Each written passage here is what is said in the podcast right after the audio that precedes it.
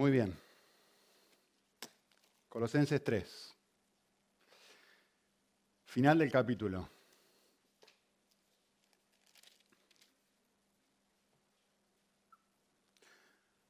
Quisiera hacer algo, quisiera que pienses un momento que hoy a la tarde vas a casa, lees algo, conversás con una persona extremadamente inteligente, atea, eh, mirás después un vídeo en internet, lees algún artículo y, de alguna u otra forma sucede lo que nunca pensás que iba a suceder. Eh, dejás de creer en Dios y te transformás en alguien ateo. y mi pregunta es esta yo quiero que pienses esto. Si, sucediera eso y mañana tenés que ir a trabajar, ¿en, tu trabajo se darían cuenta?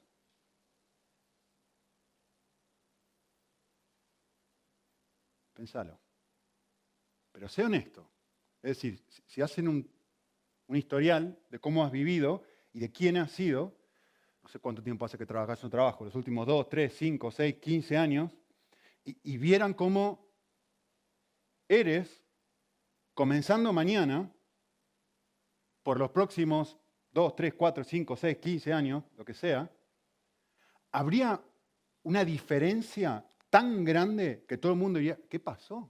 ¿Qué te pasó? Es que sos otra persona. ¿Dónde está tu paz? ¿Dónde está tu alegría? ¿Dónde está tu amor? ¿Dónde está esa persona servicial? ¿Dónde está esta persona que, que Desapareció de un día para otro. Em, estaba leyendo un libro y me, llamó mucho la atención esto. Alguien hizo un estudio, no sé si saben quién era D.L. Moody, pero era un, evangelista muy conocido, muy, muy conocido. Eh, antes de que hubiera internet, antes de que hubiera eh, acceso a, la tecnología y tal, se calcula que este hombre le predicó el Evangelio casi cara a cara más de 50 millones de personas. Es uno de los evangelistas más conocidos en la historia del cristianismo. Eh, y, era tan, tan impactante su, vida, tan, impactante lo que hacía su ministerio, que fue un hombre, pastor, que dijo, voy a pasar tiempo con él, me voy a ir, voy a pasar 3, 4, 5 días con él para ver cuál es su técnica es decir, ¿qué técnica utiliza para lograr que tanta gente se convierta con él? Porque yo hago lo mismo no pasa nada.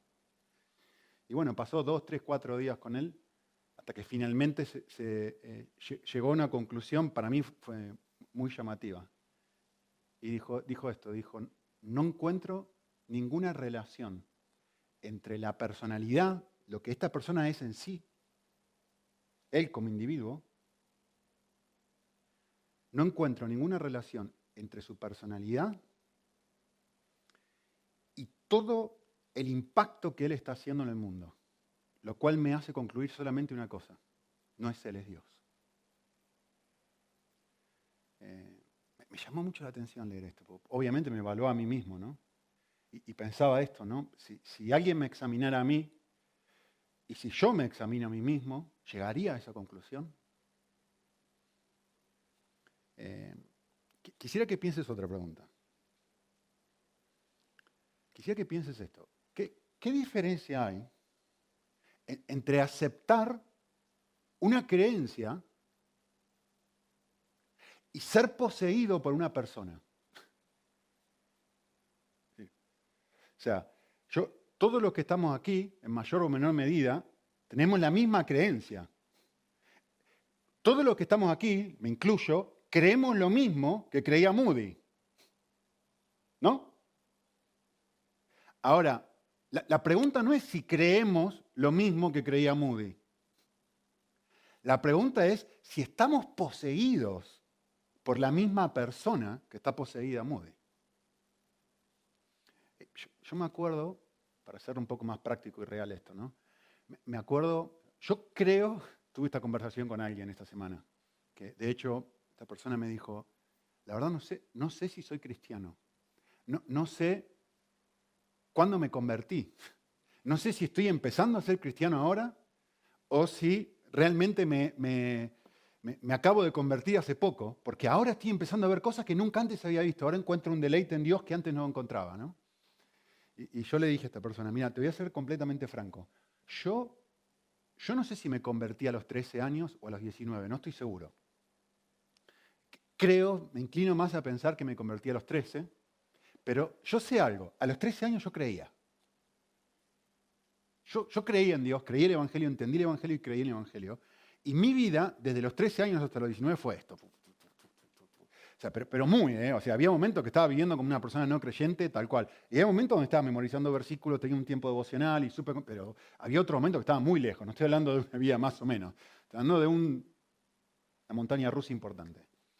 Eh, pero hubo un punto, a los 19 años, donde mi hermana y yo viajamos a los Estados Unidos. Tuvimos tres meses en Estados Unidos y yo bajé del avión y mis amigos no cristianos me fueron a buscar al aeropuerto me vieron bajar del avión, me vieron bajar. O sea, era, esto es muy, yo sé que esto no se hace ahora, ¿no? Que una persona te vaya a buscar al aeropuerto. Los que son más viejos por ahí se acuerdan esto.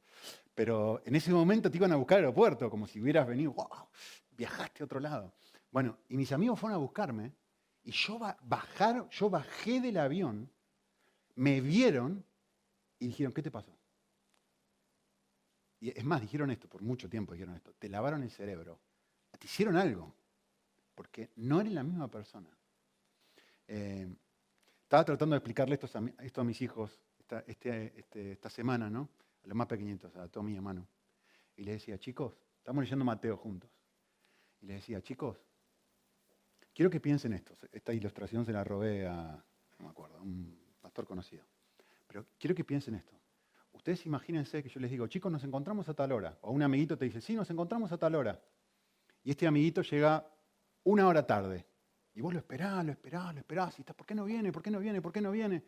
Y no viene, y no viene, y no viene. Y, cuando toca el timbre de tu casa, lo, ves y dices, ah, perdón, no pude venir. ¿Sabes por qué llegué tarde? ¿Por qué? Porque cuando estaba viniendo para acá no sabés lo que me pasó.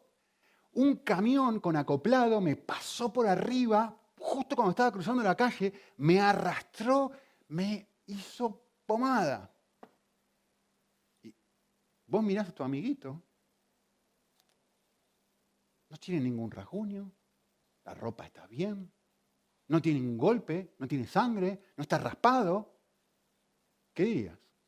Hay una incongruencia entre lo que esta persona está diciendo y lo que clama haber experimentado y lo que su vida externa está mostrando. No, no, es que no cuaja, hay algo que no va bien.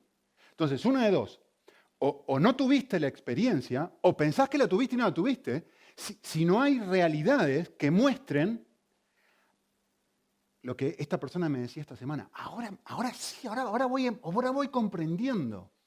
Y, y, otros van mirando y van descubriendo y van diciendo, este tío, voy a hablar en español aquí, este tío es distinto, esta mujer tiene algo diferente, ¿qué te pasó? ¿Qué camión te pasó por arriba? Que ahora hay evidencias de algo que muestran sobrenaturalidad. Eh, quisiera mostrarles un pasaje, o mejor dicho, mostrarles en el pasaje, qué cosas hay que muestran que yo realmente soy una persona transformada. ¿Cuáles son algunas evidencias que muestran que soy una persona transformada? Y quisiera mostrarles dos cosas. Por un lado, quisiera mostrarles em, ciertos cambios externos que el texto muestra y ciertos cambios internos que debería haber que muestran que me pasó por arriba un camión con acoplado. ¿Sí? Por un lado, hay cambios externos que se caracterizan por una cosa. En mi vida hay radicalidad. Lo voy a mostrar en el texto. Y luego hay cambios internos que se caracterizan por esto. En mi corazón disfruto cosas que antes no disfrutaba. O mejor dicho, hubo un cambio de gozo. Antes disfrutaba vivir para mí, ahora encuentro placer en otra cosa, en otra persona.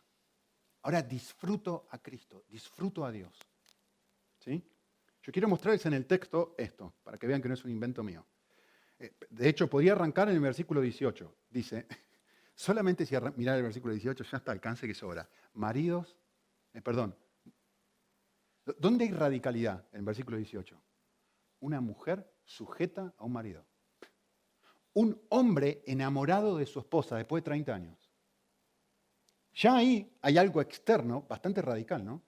Eh, no pensaba decir esto, pero se los digo. ¿Se acuerdan de Diana? Esta mujer colombiana que vino a hacer la conferencia de mujeres la última vez. Todas las mujeres me hacen así. Los que no la conocen les digo. Eh, persona preciosa. A mi criterio, por lo menos mi experiencia, no conozco, no conozco un matrimonio mejor que el que tienen ellos. No, lo conozco, no, no conozco a alguien así. Ella no es una persona sumisa. Mejor dicho, naturalmente no es una persona sumisa. Yo sé que ustedes miren, pero sí, parece. Es que sí lo es ahora en Cristo. Pero no es una persona sumisa por naturaleza. Ahora les voy a contar algo que ustedes no saben sobre ella.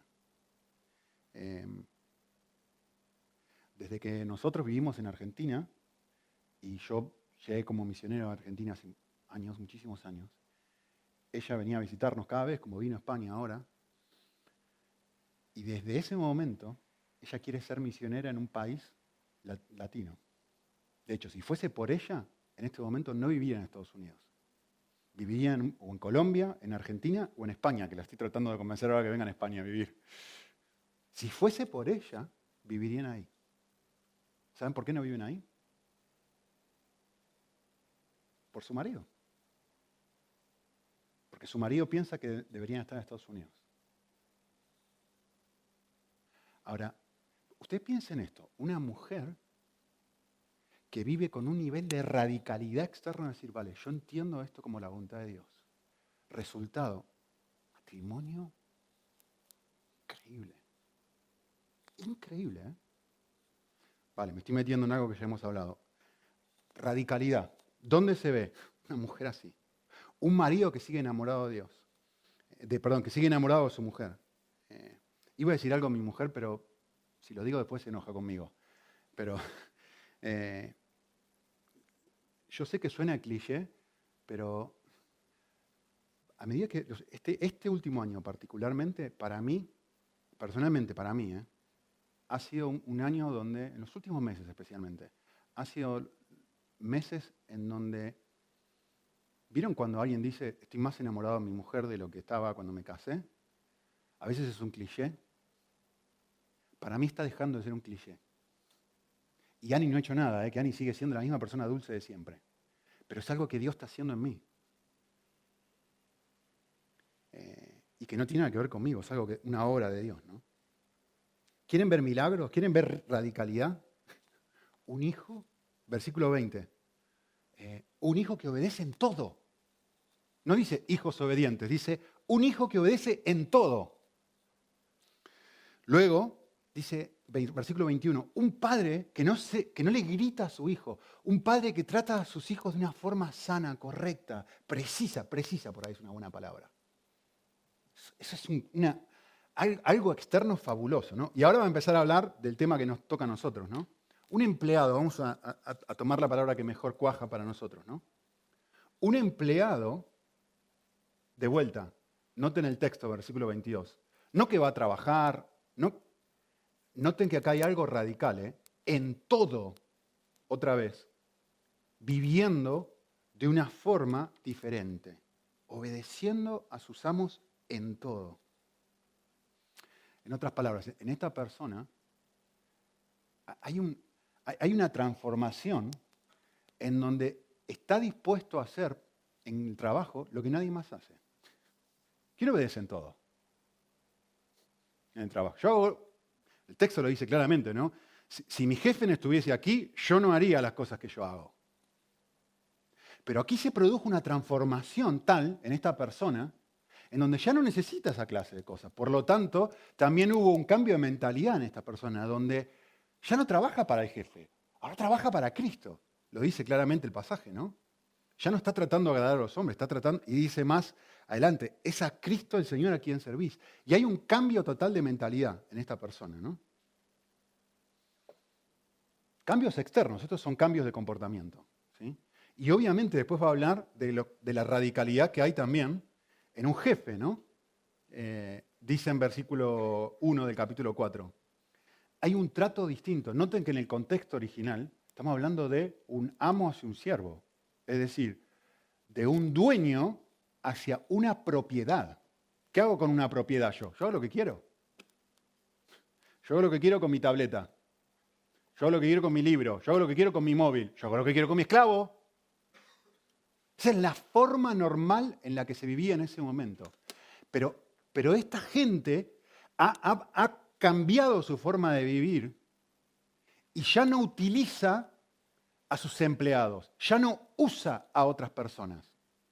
Ahora comienza a, intenta beneficiarlos, los trata con equidad y justicia. La equidad y justicia en ese momento hacia un esclavo no existe. ¿Qué equidad y justicia estás hablando? Si no tienen derechos. Para nosotros esto suena muy normal, pero en ese contexto en el que fue escrito esto, esto es, esto es totalmente radical. Estamos hablando de esclavos, estamos hablando de personas a las cuales yo no tengo que darle explicaciones. Estamos hablando de personas que yo digo, ah, y hacen A. Y, Cristo viene y dice, no, o Pablo, mejor dicho, viene y dice, esto no funciona así. En una persona, a ver, a ver, funciona así en todo el mundo. Salvo en quién? En alguien que ha sido arrollado por un camión. Entonces, si yo tengo, y, y, quiero que piensen, yo sé que por ahí todos no son jefes acá, algunos sí, pero esto también puede pasar en casa, ¿no? Porque todos tenemos una posición de autoridad incluso, en casa. O en un ministerio o en un grupo pequeño o sobre otra persona que está bajo mío en el trabajo. En donde me resulta fácil pedirle a otros lo que hagan lo que yo no quiero. ¿No? Eh, comienzan a hacer cosas que no están obligados a hacer. Así que mi pregunta para nosotros, porque quiero enfocarme más en lo interior, pero el texto habla de las dos cosas, así que quiero hablar de las dos cosas. Pero mi pregunta es esta, ¿hay, hay evidencias no normales en mi trato con otras personas en el trabajo? O si yo dejase de creer en Dios y mañana fuese a trabajar, no habría ni una sola modificación porque soy una persona agradable. ¿Habría algo distinto o no? Eh, Borja y yo estamos ahí mandando unos mensajes sobre este autor que estamos leyendo. Y él dice esto, ¿no? Dice, de hecho lo leímos en, estamos leyendo este libro en el grupo pequeño y lo leímos esta semana. Dice así, la santidad y la devoción deben salir de su escondite y de la capilla y poseer la calle y la fábrica y las salas de clases y el salón de reuniones y el laboratorio científico y la oficina de gobierno. ¿Qué está diciendo este hombre? Esto. Es decir, si yo clamo haber tenido una experiencia de conversión en donde me pasó por arriba el ser más precioso del universo, donde yo no solamente acepté una creencia, sino hay alguien sobrenatural viviendo dentro mío, no puede no afectar mi forma de vida. Es imposible, es que es incongruente. Puede haber un momento donde estoy bien, un momento, sí, sí, estamos de acuerdo. Pero si, no hay un cambio radical y fundamental, es que no he tenido la experiencia. Por supuesto es una experiencia de crecimiento, no estamos todos viviendo en las nubes, pero sí es una experiencia de crecimiento. ¿Sí? De hecho, diría esto, diría más. Me voy a explicar al decirlo. Es una experiencia natural, o quizá normal. Por supuesto es una experiencia sobrenatural, pero lo que quiero decir es esto. E, es algo que debería suceder naturalmente si fui golpeado por este Dios. No es algo que puedo hacer, pero es algo que debería salir de mí si tuve el golpe. ¿Sí?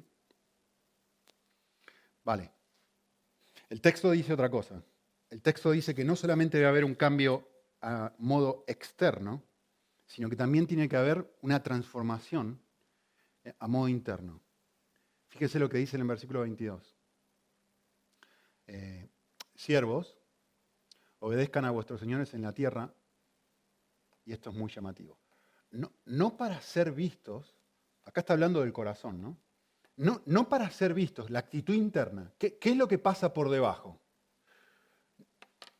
Voy a hacer esto con una excelencia, con calidad, con amor, todas las cualidades que ya sabemos, pero la razón, el motivo, la causa es lo que dijimos hace dos semanas.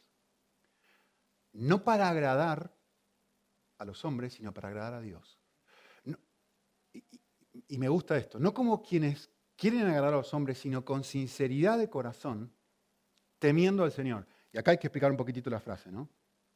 Eh, la, frase acá de temer al Señor no es la idea del miedo, es una cuestión de reverencia, es una cuestión de honra, de honor.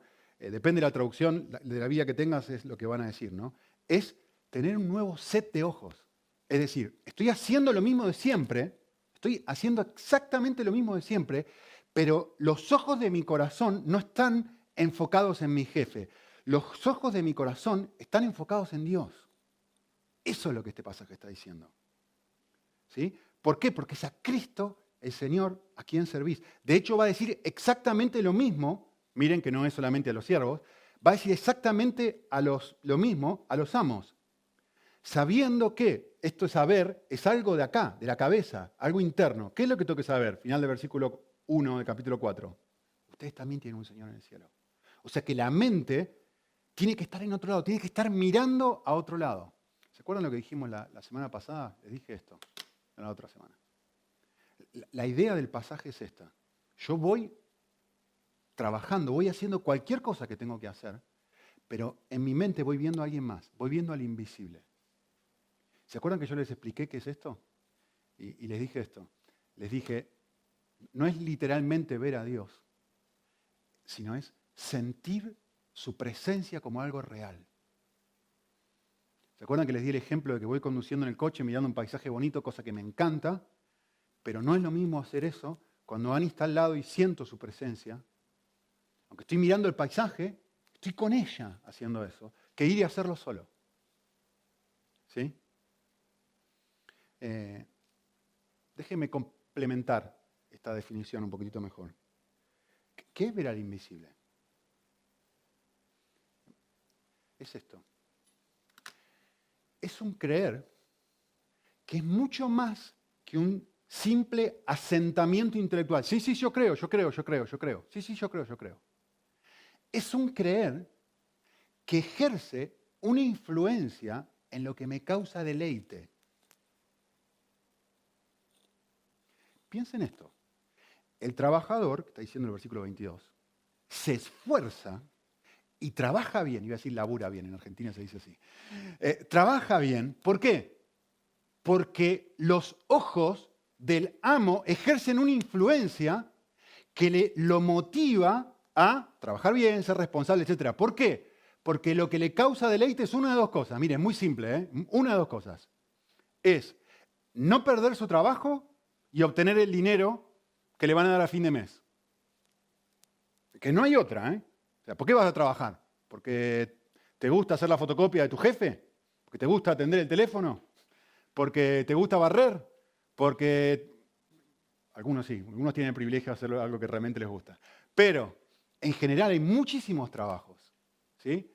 Donde lo que uno realmente busca es, estoy haciendo esto porque ¿qué busco acá? ¿Necesito seguridad? ¿Te gusta trabajar para Coca-Cola? necesito, quiero el dinero que me dan a fin de mes. ¿Sí? Pero este, lo que Pablo nos está diciendo es, ahora hay un querer distinto. Hay un querer aquí que, que más allá de lo que hagas, que sobrepasa ese querer. Y es el querer agradar a otro.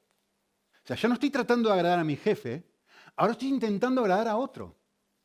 Y eso es lo que Pablo está queriendo expresar aquí. ¿Lo ven? Es lo que él, mismo, o sea, a ver, es esto. Eh, uno va caminando por la calle, uno va caminando por el medio de un campo y de repente encuentra un tesoro, un pedacito de luz, y está fabuloso. Por esto merece la pena perder todo el resto de cosas. Nada más merece la pena venderlo todo porque he encontrado algo que es mucho más valioso que todo lo otro junto que yo tenía. Todo junto. ¿sí? El texto dice eso, ¿no? Todo lo que tenía. Poné todo lo que tengas ahí, ta, ta, ta, todo, todo, todo, tu casa, tu coche, tu familia, todo, todo, todo, todo, tu prestigio, tus estudios, tu, todo, todo eso en una bolsa. Y el texto en Mateo 13 nos dice, si, si tú comparas todo eso con la perla que acabas de encontrar, con el camión que te acaba de pasar por encima, decís, esto mejor que esto. Si yo hago una encuesta ahora, estoy seguro que no hay una sola persona que está acá que me va a decir, estoy en desacuerdo contigo. Nadie me va a decir eso. La pregunta no es si lo crees. La pregunta no es si estás de acuerdo conmigo. La pregunta es otra. Es la que les dije al principio. La pregunta es si la experiencia te golpeó de tal forma que ahora se ven las evidencias de ese golpe. Y no es un mero asentamiento intelectual, es que ahora llevo esta perra al trabajo. ¿Cómo, en qué cabeza cabe que yo voy a ir a trabajar sin la perla? ¿Cómo voy a ir a salir a vivir la vida sin esa realidad que yo digo en mi creencia que es la cosa más valiosa para mi persona? Es que no cuaja. ¿Ven la incoherencia? Una de dos. O no es mi perla, o me estoy autoengañando y pienso que soy cuando no lo soy. Porque no se trata de asentir, sí, sí, Jesús es la perla de gran precio. No. La pregunta es si te causa el deleite verdadero eso o no. Eso es ver al invisible. Miren, quiero mostrarles algo muy llamativo esto. Pregunta. Jesús, ¿tenía más gente que lo amaba o más gente que lo odiaba? Ah, bueno, la respuesta, por lo menos la que yo daría, es depende. Depende si evaluamos a Jesús al principio de su ministerio o al final de su ministerio, ¿no? Porque al principio de su ministerio, Osana, que viene el nombre del Señor, todo el mundo sí, sí, crecía, crecía, crecía, iba al, monte de las bienaventuranzas y todo el mundo se juntaba multitudes y todo lo demás. Al final de su vida todos lo odian. Y sus amigos lo abandonan. Entonces, la pregunta es, la respuesta es depende. Vale, ahora tengo otra pregunta.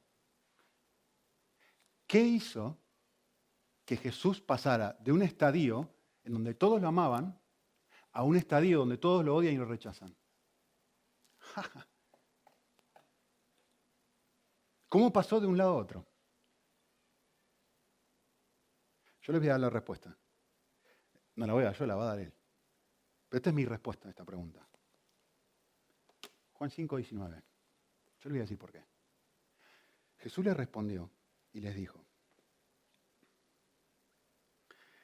eh, en verdad, en verdad os digo, no me puedo mover si no tengo los ojos puestos en otro lado.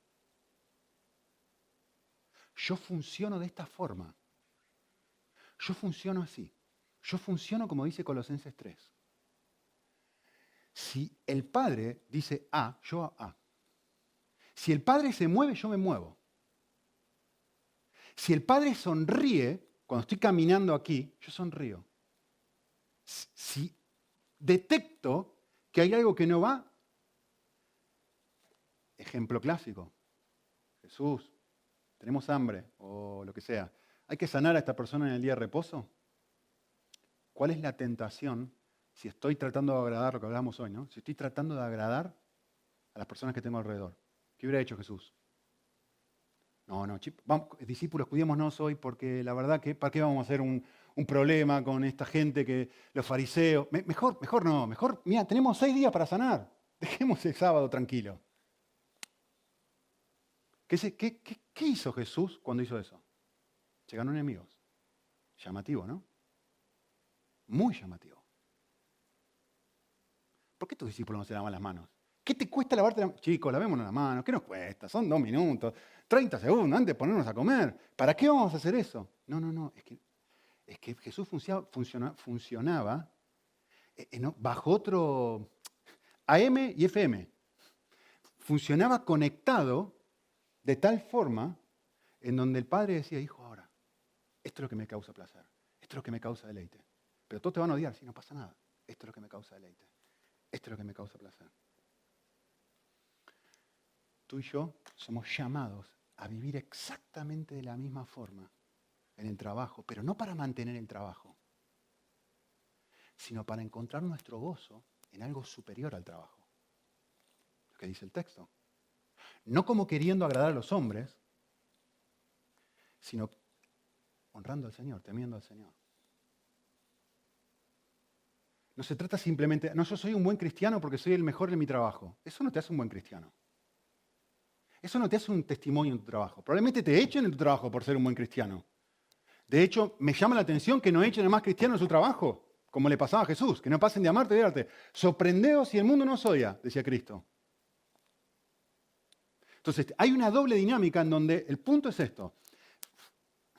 Si yo estoy funcionando realmente eh, si, me está dominando el Espíritu Santo, si me ha pasado el camión por arriba, lo más probable es que produzca lo mismo que C.S. Lewis dijo que producía Jesús. O que la gente me odie o que la gente me ame. O que haya gente que diga, no puedo creer que seas, realmente sos la mejor persona que conozco. O que te tiren piedras. Si no produzco nada, necesito, especialmente si es por un periodo de tiempo largo, necesito empezar a cuestionar, realmente decir, ¿yo estoy lleno de Cristo cuando vengo a trabajar? ¿O estoy simplemente viviendo intentando no caer mal a nadie? Dice el autor de Hebreos 12, o de Hebreos mejor dicho, ¿cómo debíamos vivir? Exactamente así, puestos los ojos en Jesús. ¿Qué es lo que Pablo está diciendo acá? Es poner los ojos en otro lado. Le quiero leer algo esta, semana releí un libro que se llama La búsqueda de Dios, que escribió um, A. W. Tozer. Y, es un libro que es un clásico. Si no lo he leído, tenéis que leerlo. Eh, se ha escrito más de 20 idiomas, más de un millón y medio de, copias en la historia. Fabuloso. Y él dijo esto. Tengo una cita muy larga de él, pero fabulosa. Dice así. La fe, estaba pensando en este pasaje de, Hebreos 12, ¿no? Puestos los ojos en Jesús, el autor y consumador de nuestra fe. La fe no es un acto que se realiza una sola vez. Es una actitud continua del corazón que se mantiene mirando a Dios. Creer entonces es dirigir la atención del corazón hacia Cristo. Justo Estoy trabajando, pero mi atención está en... ¿Está Dani conmigo? Mi, atención es, Señor está conmigo. Qué deleite, qué placer. La perla de gran precio viene conmigo a trabajar. Es a Cristo Jesús a quien servís. Pero mi, trabajador me está tratando bien, mi compañero de trabajo me está. ¿Qué me importa? Estoy, estoy funcionando en otro nivel, en otra, en otra atmósfera, en otro planeta. Yo estoy, mi, mi mente está en otro lado, no está en mí. Estoy en otro, mi corazón está en otro lado. Sí, sí, estoy trabajando, pero estoy en otro lado. Estoy funcionando en esta doble dinámica que está explicando Pablo aquí, ¿no? Dice, creer es entonces dirigir la atención del corazón a Cristo. Insisto en que es necesaria entrega personal y voluntaria a Cristo, que hace que el alma fije para siempre su mirada en Jesús. Dios acepta esta intención como nuestra y me gusta mucho esta frase, y tolera las distracciones que sufrimos al vivir en este mundo malo. Dios sabe que hemos encaminado nuestro corazón a Jesús, y nosotros también lo sabemos, y nos consolamos al saber, escuchen esto, ¿eh? que nuestra alma está adquiriendo un hábito que no tardará en formar parte de nuestra naturaleza, de modo que pronto no llegue a requerir ningún esfuerzo de nuestra parte. Es decir, ¿qué está diciendo él? Ahora lo va a ir aclarando, ¿no? Pero está diciendo esto. Llega un punto en donde vivir Colosenses 3, de pensar y enfocar mi mente, no, no, estoy sirviendo a Cristo. Me importa tres pepinos lo que diga mi jefe. Mi mente está en otro lado. No, no, no, que, que, tengo derecho como, jefe de pedirle a los demás, que tengo derecho como trabajador, tal cual. No, no, mi mente está en otro lado. Mi recompensa está en otro lado, de hecho va a decir el texto se empieza a formar el hábito de pensar en la perla a medida que voy trabajando. Y esto es bellísimo, escuchen lo que él dice. Dice así, la fe es la virtud que menos piensa en sí misma. Buenísimo. ¿eh? Por su propia naturaleza, es escasamente consciente de que existe, igual que el ojo. Escuchen esto. ¿eh? El ojo ve todo lo que tiene delante de sí, pero nunca se ve a sí mismo. La fe, de la misma forma, se ocupa del objeto sobre el cual ella descansa y no pone nunca su atención en sí misma. Mientras estamos mirando a Dios, nos estamos mirando a nosotros mismos. Y sigue diciendo, está buenísimo, ¿eh? el hombre que ha luchado por purificarse a sí mismo y no ha conseguido nada más que fracasos, encontrará un grande alivio al quitar la mirada de sí mismo y fijarla en el único que es perfecto. Mientras mire a Jesús, se realizarán dentro de, él todas aquellas cosas que deseó por tanto tiempo. Dios estará dentro de él, obrando el querer y el hacer por su buena voluntad. La fe por sí sola no es un acto meritorio. El mérito depende de aquel en quien se pone la fe. La fe es un cambio de mirada. Dejamos de mirarnos a nosotros mismos para mirar a Dios. No, no funcionan de esta forma, versículo 22. Todo 23. Y todo lo que hagáis, hacedlo como para el Señor. Amos, ¿cómo deben funcionar? Mirando para arriba, mirando a otro. Capítulo 3, versículo 1. Si realmente, ¿se acuerdan este pasaje, no? Si realmente habéis resucitado, si te pasó el camión por arriba, entonces tenés que poner la mirada ahí. Si no estás poniendo la mirada ahí, que no te pasó el camión por arriba. O tenés amnesia y necesitas recuperar tu primer amor. Vale, una última pregunta que quiero hacerles. ¿Se acuerdan que les dije, si dejaras de creer en Dios, ¿se darían cuenta los demás que hubo un cambio? Ahora tengo otra pregunta, muy parecida, pero un poquitito distinta. Mi pregunta para ustedes es esta. Si mañana dejaras de creer en Dios, ¿te darías cuenta tú? Es decir, ¿te afectaría a ti en tu trabajo? ¿Te sentirías distinto a lo largo del día o realmente no, no pasaría nada? No estoy hablando de tu comportamiento. ¿eh? Estoy hablando si te afectaría a nivel deleite. Quiero compartirles muy brevemente tres estadios, que por ahí les ayuda un poquito esto a clarificar qué quiero decir. Hay un primer estadio en donde Dios está completamente ausente de mi vida secular. Trabajo, ocio, cuando voy a comer a un restaurante, cuando me voy de vacaciones, cuando descanso. Dios está totalmente, Dios es un, es un Dios de domingo y con suerte. ¿Creo en Dios? Sí, yo creo, creo, creo. ¿Crees, Nico? Sí, creo. ¿Crees? Sí, sí, creo. ¿Crees que Jesús se Sí, sí, creo. Todo, todo, todo lo creo, lo creo, lo creo. Pero, ¿está ese alguien sobrenatural haciendo una diferencia en toda tu vida? Eh, pará, flaco, eso, eso es fanatismo. Entonces, no pienso en Él, no me interesa pensar en Él no es que tengo que obligarme a pensar. Si realmente hay deleite, no tengo que obligarme. ¿No? Entonces, hay un primer estadio en donde Dios está completamente ausente. No, soy un desastre, pero no soy un desastre. Soy diferente a mí. mis compañeros roban, yo no robo. qué bien, qué bien, qué bien. Estoy preguntando eso. Normal. Segundo estadio. Hay un estadio donde quiero hacer una diferencia en mi vida secular. Es decir, de repente capto la idea y, digo, bueno, quiero, hacer un tiempo, quiero tener un tiempo devocional antes de levantarme en la mañana, me levanto media hora, una hora antes para pasar un tiempo con Dios antes de salir a trabajar. Eh, quiero servir a la gente en el trabajo, quiero eh, ser responsable, quiero amar a otros, quiero compartir evangelio con mis, con mis compañeros de trabajo. Es decir, de repente quiero hacer una diferencia en mi vida que, que lo espiritual invada comillas, lo secular. Y quiero. Pero esto es, así, como yo les decía antes de, mi vida adolescente, lleno de subes y bajas. hay entrega, hay culpa, hay sacrificio, hay días de mucho compromiso y hay días de nada de compromiso. Ahí está Dios. ¿Sí? Y, todos pasamos por esto, ¿eh? así que no se sientan mal si se ven aquí. Pero hay un tercer estadio que es el que está describiendo Pablo. Hay un tercer estadio donde siento la presencia de Dios en mi vida secular. No tengo que esforzarme, ahora la siento. Ahora voy caminando como viendo al invisible. Ahora dejó de ser una creencia, ahora es una persona dentro mío. Ahora es alguien dentro mío.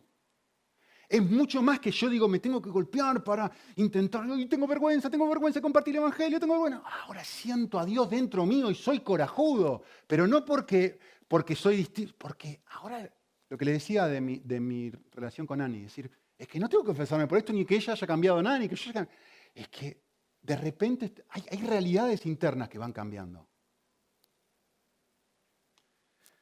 A ver si tengo tiempo, les leo esto rápidamente. Es un ejemplo y está lindo. Dice así, feliz el alma que mediante un sincero renunciamiento a sí misma se mantiene incesante en las manos de su Creador, dispuesta a hacer todo lo que Él desea. Nunca deja de decirse a sí misma, un centenar, me encanta esa frase, nunca deja de decirse a sí misma, un centenar de veces al día, Señor, ¿qué quieres? ¿Qué quieres que yo haga? ¿Dónde quieres que yo vaya? ¿Te parece esto imposible? La única razón por la cual creemos que esto está mucho más allá de nosotros es que no entendemos que Jesús, nuestro Maestro, está siempre presente en nosotros. Cuando hemos estado bajo su, tutela por algún tiempo, comprendemos que es posible que todo movimiento de nuestra vida esté arraigado en Él. Y esto es lo que lo hace interesante. Son ejemplos. Dice, nos despertamos a la mañana, nos quedamos en la cama y encontramos placer en pensar en Cristo. Hablamos con Él, no porque tenemos que hacerlo, sino porque encontramos deleite. Y buscamos su dirección y le pedimos su dominio. Cuando vamos hacia el trabajo, otra vez volvemos a hablar con Él y decimos, ¿cómo voy? ¿Cómo estoy portando? ¿Cómo, cómo viví desde ahora hasta, hasta que salí de casa? Inmediatamente, nuestro mentor hace pasar por nuestra mente aquellas palabras duras que le dijimos a la esposa en el desayuno, o el hecho de que manifestamos falta de interés a nuestros hijos al encogernos los hombros cuando estábamos saliendo de casa. Comprendemos que hemos estado viviendo en la carne, pero hay confesión, porque hay diálogo, porque hay interacción. Y entonces hay restauración y nueva humildad. Nos detenemos en la gasolinera y sentimos el impulso divino, me encanta esto, sentimos el impulso divino de familiarizarnos con el que vende la gasolina y de considerarlo una persona, no un autómata. Continuamos la marcha, regocijándonos con un nuevo discernimiento que tenemos de la actividad iniciada por el Espíritu de Dios en nuestros corazones. Y así seguimos a través de nuestro día. Un impulso aquí, una llamada de atención allí. Algunas veces nos lanzamos apresuradamente por delante de nuestra guía, otras veces nos quedamos rezagados, pero como un niño que está aprendiendo a dar sus primeros pasos, vamos aprendiendo a través del éxito y el fracaso, confiados en el que el Maestro está presente dentro de nosotros por medio de su Espíritu y nos guía. Y entonces vivimos Romanos 8:4. No andamos conforme a la carne, sino conforme al Espíritu.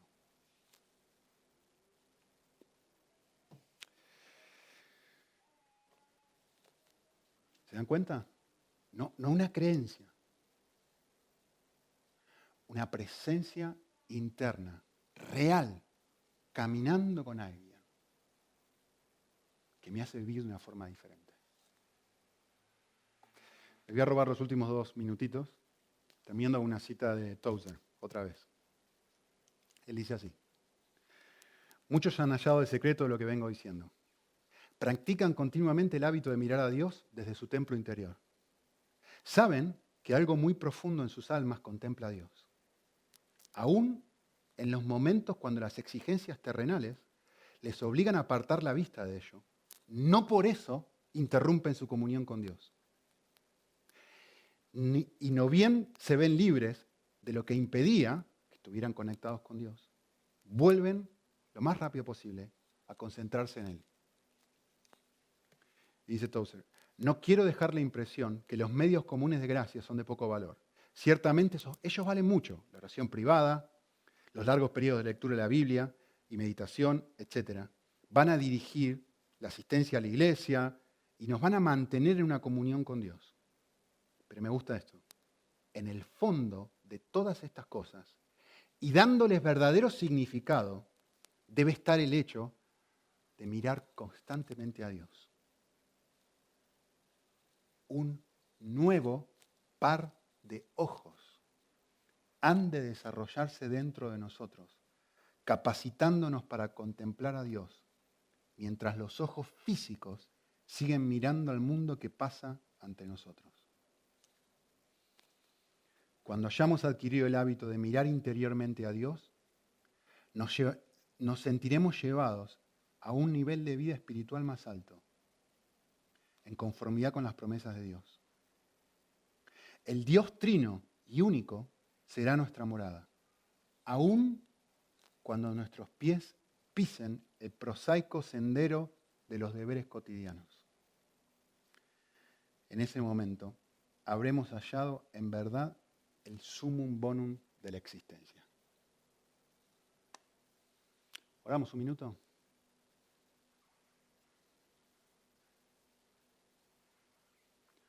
Señores, como cantábamos hace un rato, no queremos darte solamente parte de nuestro tiempo. Queremos un universo construido alrededor tuyo.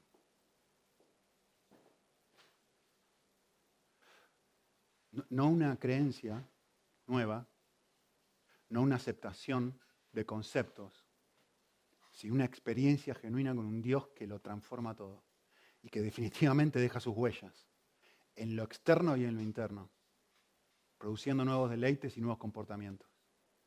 Que, que esta sea nuestra realidad como iglesia y que vayamos reciclando, como dice Pablo en Romanos 12, nuestra propia mente para volver una y otra vez a vivir así y no dejarnos ser seducidos por un mundo nos invita a vivir de la manera opuesta. En Cristo Jesús.